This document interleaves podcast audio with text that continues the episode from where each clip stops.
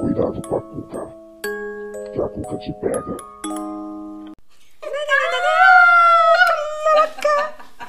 Olá, eu sou a Cher. Eu sou a Lila. E esse é o Cuidado com a Cuca Cast. Será que se a gente mandar pra Bica, ela vai ver? Não, ela vai falar.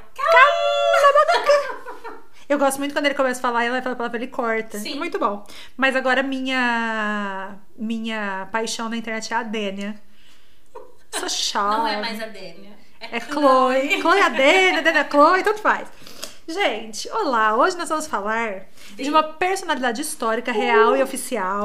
Ai, conta verificada. Conta verificada, bolinha, estrelinha azul, sei Ai, lá. tudo pra mim. Selinho azul. Que é o Gengis Khan. Ai, nossa, é- ele era bonzinho, né? Ele. Sim, Gengis Khan, melhor pessoa do mundo. É, a gente, é um episódiozinho bem curtinho, tá, gente? Mas a gente vai falar sobre ele, porque eu, eu recebi uma informação das minhas fontes, chamada Google, Ai, amo. sobre ele que, assim, eu tive que parar tudo que eu estava fazendo na minha vida pra ir pesquisar. Eu juro, eu estava trabalhando. Você eu falei, Parou. vamos parar um pouco de trabalhar, vamos ver. Porque o Gengis Khan foi uma pessoa que foi a única pessoa no mundo inteiro, de toda a história do mundo, Tudo. que foi responsável por esfriar o planeta Terra. Tudo pra mim. Não é bizarro? Como que ele conseguiu isso? Essa é a minha pergunta agora. Vamos começar do começo, porque nós somos pessoas respeitadas. Começa de começo. Entre os séculos 13 e 14, o maior e mais longo império do mundo foi estabelecido pelas mãos do Gengis Khan. Sim. Né? Então ele foi um conquistador. Ele viveu entre a- assim, na expectativa de 1162 até 1227 e ele fazia parte de um clã dos mongóis Sim. né? E aí, assim, ele nasceu dentro de uma aldeia que tinha suas as suas hierarquias e tal. Então Sim. ele nasceu alto na hierarquia e tal. E aí ele vivia naquela aldeia, mas de repente, assim, ele decidiu que ele ia conquistar o mundo inteiro. Eu amo. Você acorda Sim. e fala. Ai, cansei. Acho que agora eu quero. Um belo conquistar dia, mundo." é, você toma seu café, respira, você fala, hoje eu vou conquistar o, O mundo. que que eu. É o que a que eu gente, quero? os coaches falam pra gente fazer isso todo dia. Ele, ele vivia numa dessas desses clãs, né? Por isso que ele chama Gengis Clã. Ula. E ele, Gengis Khan, ele Gengis vivia Khan. em um clã, né? E ele lutava pela unificação dos povos mongóis, porque Tá. esse povo tava di- di- dividido em vários clãs. Então ele queria uma coisa só. Ele queria que, que eles era fossem dele. todos uma, uma coisa só. Na verdade, é uma coisa que a gente hoje vê, por exemplo, aqui no Brasil acontece isso hoje em dia, e a gente vê isso acontecendo nos Estados Unidos desde sempre, que é o patriotismo, né? Sim. Vamos juntar nossa galera Ele falou, e fazer "Por que nossa não?" galera ser melhor que todas as outras. Eu né? amo pensamento. Então ele lutou pela unificação dos povos mongóis e a invasão e conquista de outros povos. E ele diz que o império diz, né, que o império deles é, superou 20 milhões de metros quadrados. Foi o maior império já construído.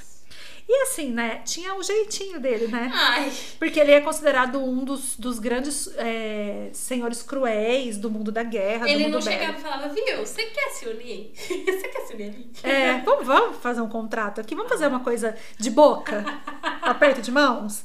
É, o império dele, as conquistas do império dele duraram 150 anos. Então começou com ele, depois passou para os descendentes e, como sempre, foi enfraquecendo, né? Sim, foi perdendo Existe força. uma frase que eu gosto muito, que é de um sheik, de um, de um ricaço árabe, que ele fala assim: o meu avô andava de camelo, o meu pai andava de num não sei o que, eu ando de BMW, meu filho vai andar de Land Rover e o meu neto vai andar de camelo. Porque assim, tudo vai se enfraquecendo, Ai, né? Até alguém ganhar força de novo. assim. Exatamente. Esquerda, vamos aí.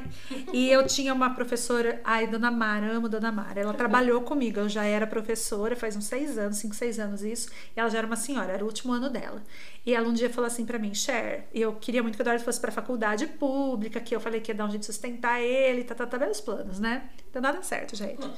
É, Ela falava assim pra mim, Cher, você pede isso muito, você pensa muito nisso, porque você não teve. assim. Sim. Porque eu não tive, lutei pra dar pras minhas duas filhas e, as minhas duas fi- e as minhas duas filhas não pensam em fazer desse jeito com os filhos dela. Sim. Vão mandar eles se virarem. É. E é exatamente isso. E Mas- com Gengis Khan foi, Foi a isso. mesma coisa. Ele era muito poderoso, muito dono de si, muito sabia o que queria e ele passou isso pros filhos dele, mas as gerações mesmo foram enfraquecendo isso. Então, durou Mesmo 150 porque anos. também era o gosto dele, era a vontade dele. Quem disse que era do filho do né? Exatamente. neto? Exatamente.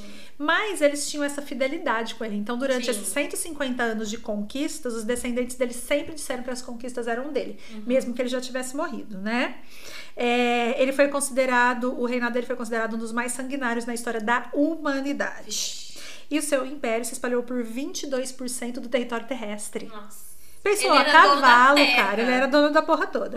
e foi estimado que o seu exército matou entre 40 e 60 milhões de pessoas. É muita gente, né? Gente, é muita gente numa época que não tinha muita gente. Então, assim, a porcentagem de gente que ele matou é muito grande. Ele deixava nada. Eu, por onde ele passava, ele não deixava nada. O que eu achei super interessante era como os mongóis eles eram treinados desde criancinha. Eles não eram guerreiros de solo, eles eram guerreiros de cavalaria. Uhum.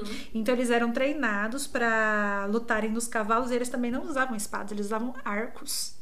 Eles eram arqueiros montados. Olha que coisa sensacional. Gente. Eles eram treinados para atirar do cavalo em movimento, não do Nossa. cavalo parado.